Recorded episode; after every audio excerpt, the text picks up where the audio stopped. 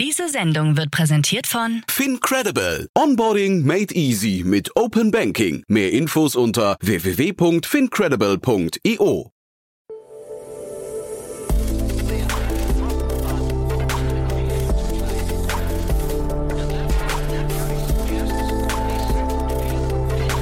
Startup Insider Daily. Investments und Exits.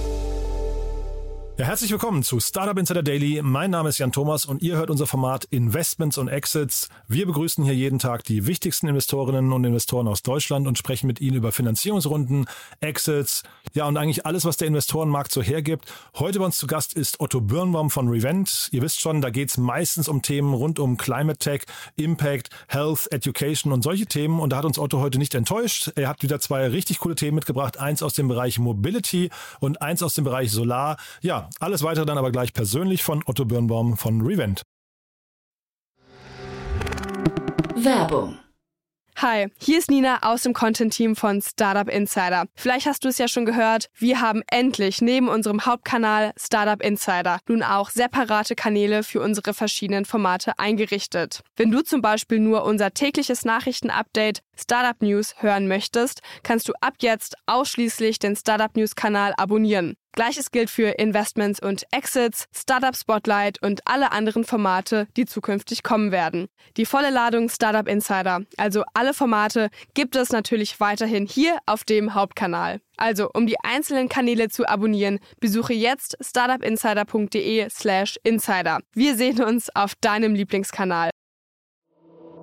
Startup Insider Daily. Investments und Exits. Ja, ich freue mich, ich freue mich sehr, trotz Krankheit, muss man sagen. Heute ganz tapfer bei uns Otto Birnbaum von Revent. Hallo Otto. Hallo Jan. Ja, ich habe es nur deswegen gesagt, weil man hört es ein bisschen und ich finde es großartig, dass du trotzdem da bist, Otto, und dir die Zeit nimmst. Also äh, doppelte, doppelte Verneigung meinerseits, äh, ganz großartig. Wir machen es ein bisschen kürzer, deswegen haben wir gesagt, aber ähm, zwei tolle Themen hast du mitgebracht. Trotzdem, wir fangen an mit ein paar Sätzen zu euch. So viel Zeit muss sein, ne? Ja, sehr gerne. Also wir sind Revent, wir sind ein Early Stage Venture Capital Fonds in Berlin, investieren äh, in nachhaltige Tech-Unternehmen, die die Kombination aus Technologie, Unternehmertum und Kapital nutzen, um eigentlich die größten Herausforderungen unserer nächsten Dekaden anzugehen. Ähm, und die sehen wir vor allem im Klimawandel, im demografischen Wandel und im digitalen Wandel. Ähm, und ähm, ein, ja, eine Unterkategorie vom Klimawandel ist sozusagen die Transition zu einer grünen Energie äh, oder zu einer Renewable Energie. Ähm, und das bringt uns auch schon zum ersten Thema heute, würde ich sagen. Total, ja. Also ein cooles Thema und da hast du schon gesagt, das ist eigentlich, da wird ein Zeichen gesetzt, eigentlich eine Weichenstellung für die Zukunft, ne? Ja, genau. Und zwar geht es um eine Firma aus Italien und die heißt Pacifico Energy. Und was die machen ist, ähm, die bauen ähm, äh, Solarkraftwerke und große Energiespeicher aus ähm, Batterien, die sie sozusagen aufladen können. Und die Idee ist, man baut sozusagen über das Solarkraftwerk, holt man die Energie der Sonne ein, lädt die in Batterien ein und dann, wenn man sozusagen Batteriestrom braucht, kann die Batterien entladen werden und in das Stromnetz abgegeben werden. Ähm, und das ist sozusagen jetzt eine Transition, die passiert, ob das nun, sagen wir mal, Solarkraftwerke sind oder Windkraftwerke, aber das Wichtige sind eigentlich diese ganz großen Batterieenergiespeicher. Weil aktuell ist es so, dass die ganze Renewable Energie wird zwar kreiert, aber die führt dazu, dass manchmal nicht alle davon genutzt werden kann und dann andere zu anderen Zeiten, wenn es nicht genug Renewable Energie gibt, sozusagen nicht genug Energie vorhanden ist. Das heißt, was man wirklich braucht, ist einen großen Puffer ähm, an Batteriespeichern, die diese Energie sozusagen speichern können und dann langfristig wieder abgeben können. Ähm, und was hiermit passiert, ist sozusagen, hier baut sich jetzt, wird jetzt eine neue Energieinfrastruktur gebaut, ja, hin zu einer mehr dezentralen Infrastruktur. Früher war sozusagen ein großes Kohlekraftwerk oder Atomkraftwerk, das wurde zentral überall ähm, sozusagen ähm, produziert und dann im, im ganzen Land verteilt. Und jetzt scheint die Sonne überall und der Wind weht überall und jetzt wird sozusagen überall produziert und jetzt muss man das aber nur noch in die richtigen Batterielager sozusagen äh, lagern können, um dann wiederum abgeben zu können. Ähm, und das ist aber ein ganz wichtiger Punkt, der jetzt in den nächsten Jahren, Jahrzehnten passieren muss, damit so einem, äh, damit der, Gr der Grid immer grüner werden kann. Hm. Hätte man das bloß früher gemacht, dann hätten wir vielleicht einige der Themen, die wir gerade haben, gar nicht, ne? Ja, ja absolut. Ja. Ähm, und jetzt ist aber natürlich auch so, dass die Themen, die wir jetzt haben, äh, die äh, befeuern das jetzt äh, umso mehr. Ähm, und das heißt, Dinge, die vorher sozusagen auch schon auf der Agenda waren, werden jetzt, glaube ich, einfach ja noch noch stärker forciert. Ähm, und was wir sehen, was interessant ist, ist also es ist nicht nur im im grünen Energiebereich, sondern auch in im anderen Bereichen, im, im Klimabereich, ob das irgendwie ähm, Direct Air Capture ist oder äh, Biochar-Anlagen, geht es oft darum, eigentlich CO2 aus der Atmosphäre zu nehmen ähm, und dafür muss man Hardware bauen. Ja, ähm, und diese Hardware ist eigentlich eine neue Infrastruktur. Und wir sehen, dass es aktuell sind, gucken sich viele Venture Capital Fonds diese Themen an und die stolpern aber immer wieder darüber, mh, hm, sind wir jetzt wirklich die richtigen Partner dafür, hier große Fabriken aufzubauen oder Solarkraftwerke aufzubauen oder Batterieparks aufzubauen. Ähm, oder ähm, äh, sind wir, ich sag mal, Venture Capital Fonds nicht eigentlich eher sozusagen typische Software-Investoren, die weniger in Asset-Heavy Themen investieren?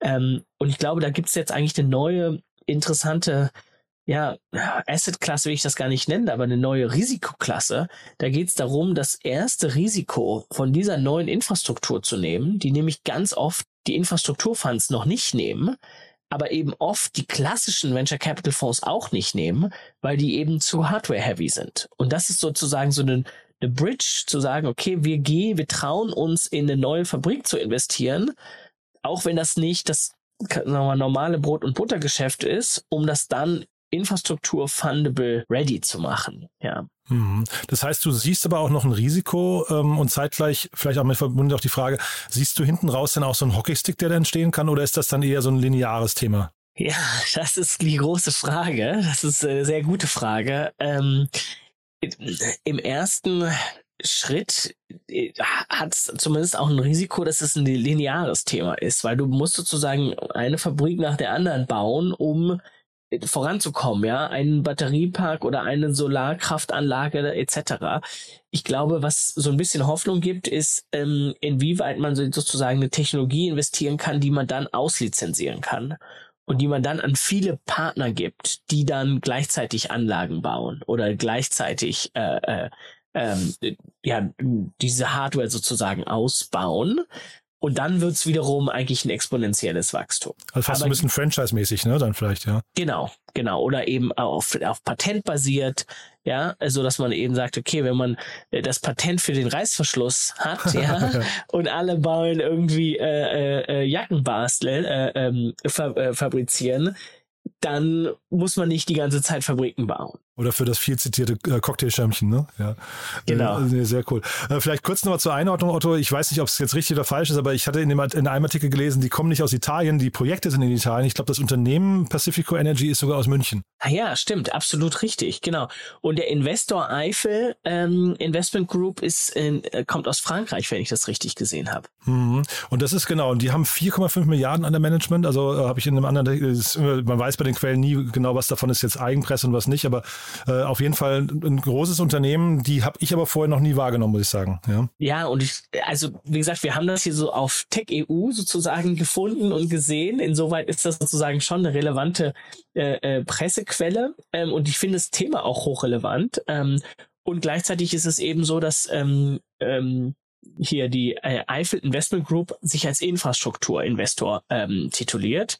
Ähm, das heißt, das wäre schon einer der sagen wir mal, Infrastrukturinvestoren, die dann so frühphasig solche äh, Investment, äh, solche Risiken nimmt, was wiederum hochinteressant ist, glaube ich, jetzt für viele Climate-Themen, die in den nächsten Jahren aufkommen werden. Ja, vielleicht musst du die auch mal anschreiben. Ja, ist vielleicht für, für euch aber ein spannender Partner.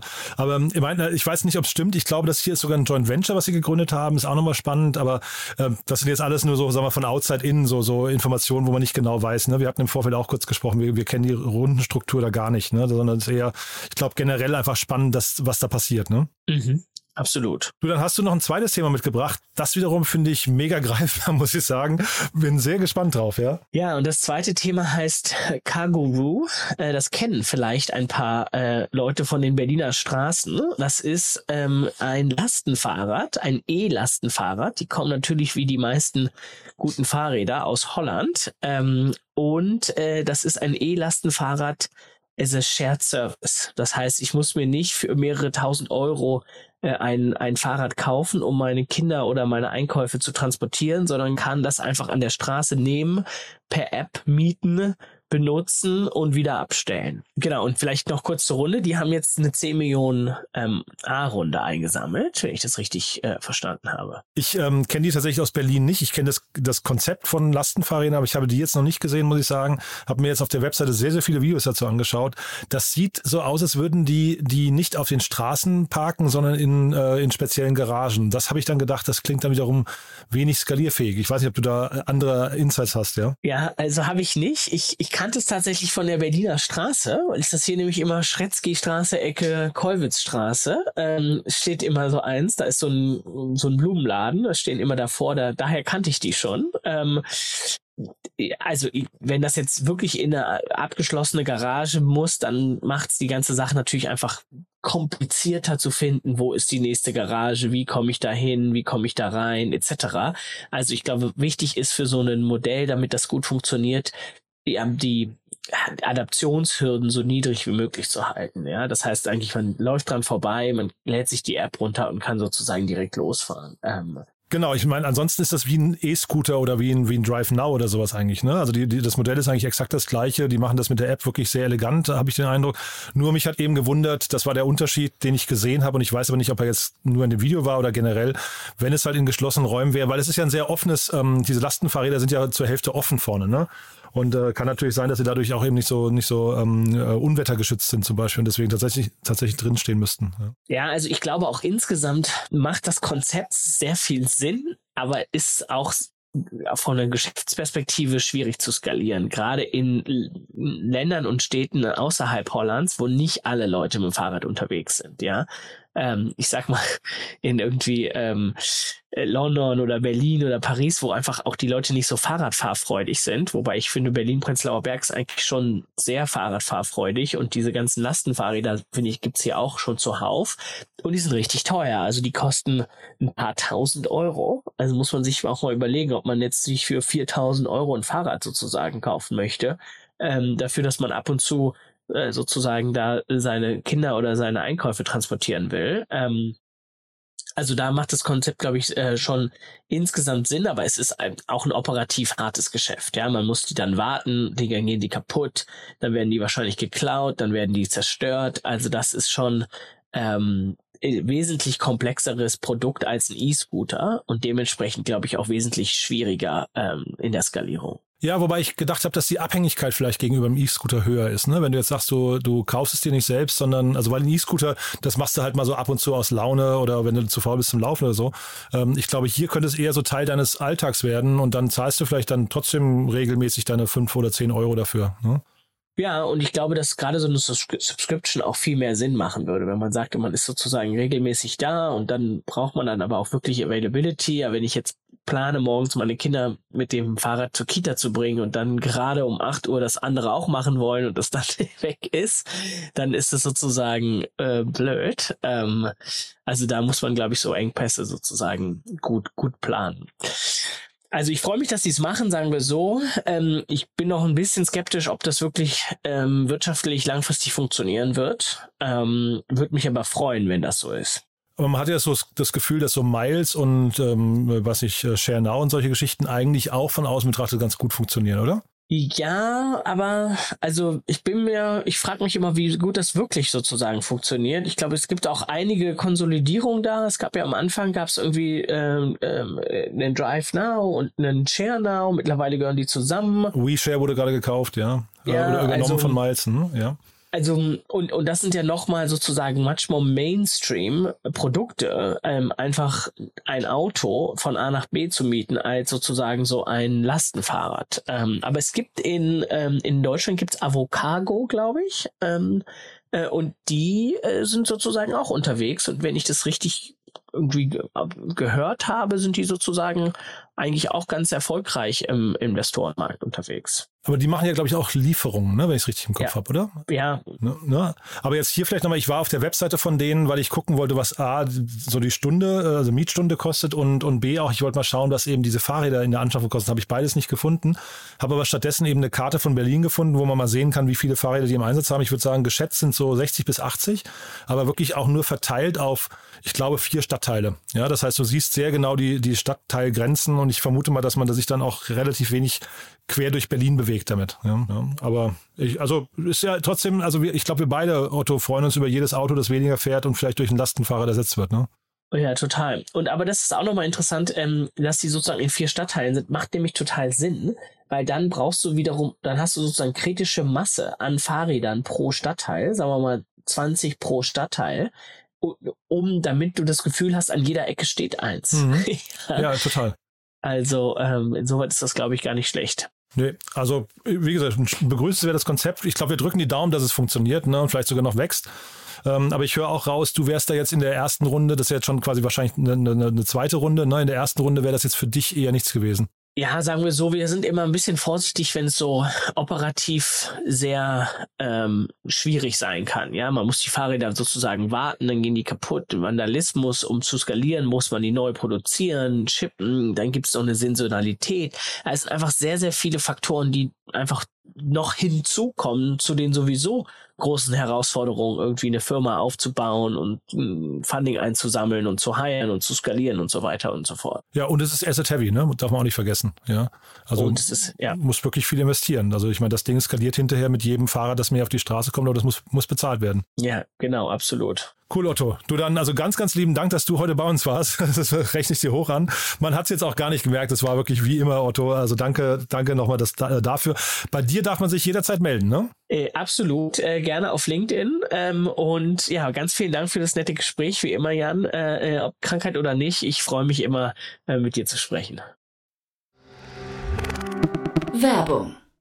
Hi, ich bin Paul, Product Manager bei Startup Insider und hier, um dir kurz unser Podcast-Verzeichnis vorzustellen. Mit einer wachsenden Liste von bereits über 10.000 Episoden ist unser Podcast-Verzeichnis die größte Sammlung deutschsprachiger Podcasts rund um die Themen Unternehmertum, Technologie, Digital Marketing und mehr. Nutze jetzt die verschiedenen Filter, um Podcasts zum Beispiel nach ihrem Themenschwerpunkt, Gästen oder Erscheinungsdatum zu sortieren, damit du genau das findest, was dich interessiert. Also, wenn das was für dich ist, dann besuche jetzt ganz einfach unsere Plattform auf startupinsider.de slash insider.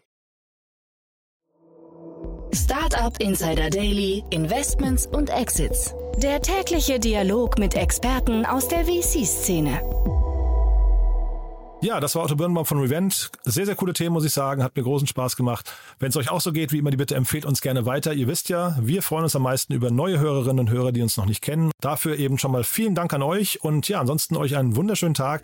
Wir haben nachher noch tolle Interviews für euch. Reinhören lohnt sich also wieder, aber falls wir uns nicht mehr hören, dann hoffentlich bis morgen. Alles Gute. Ciao, ciao.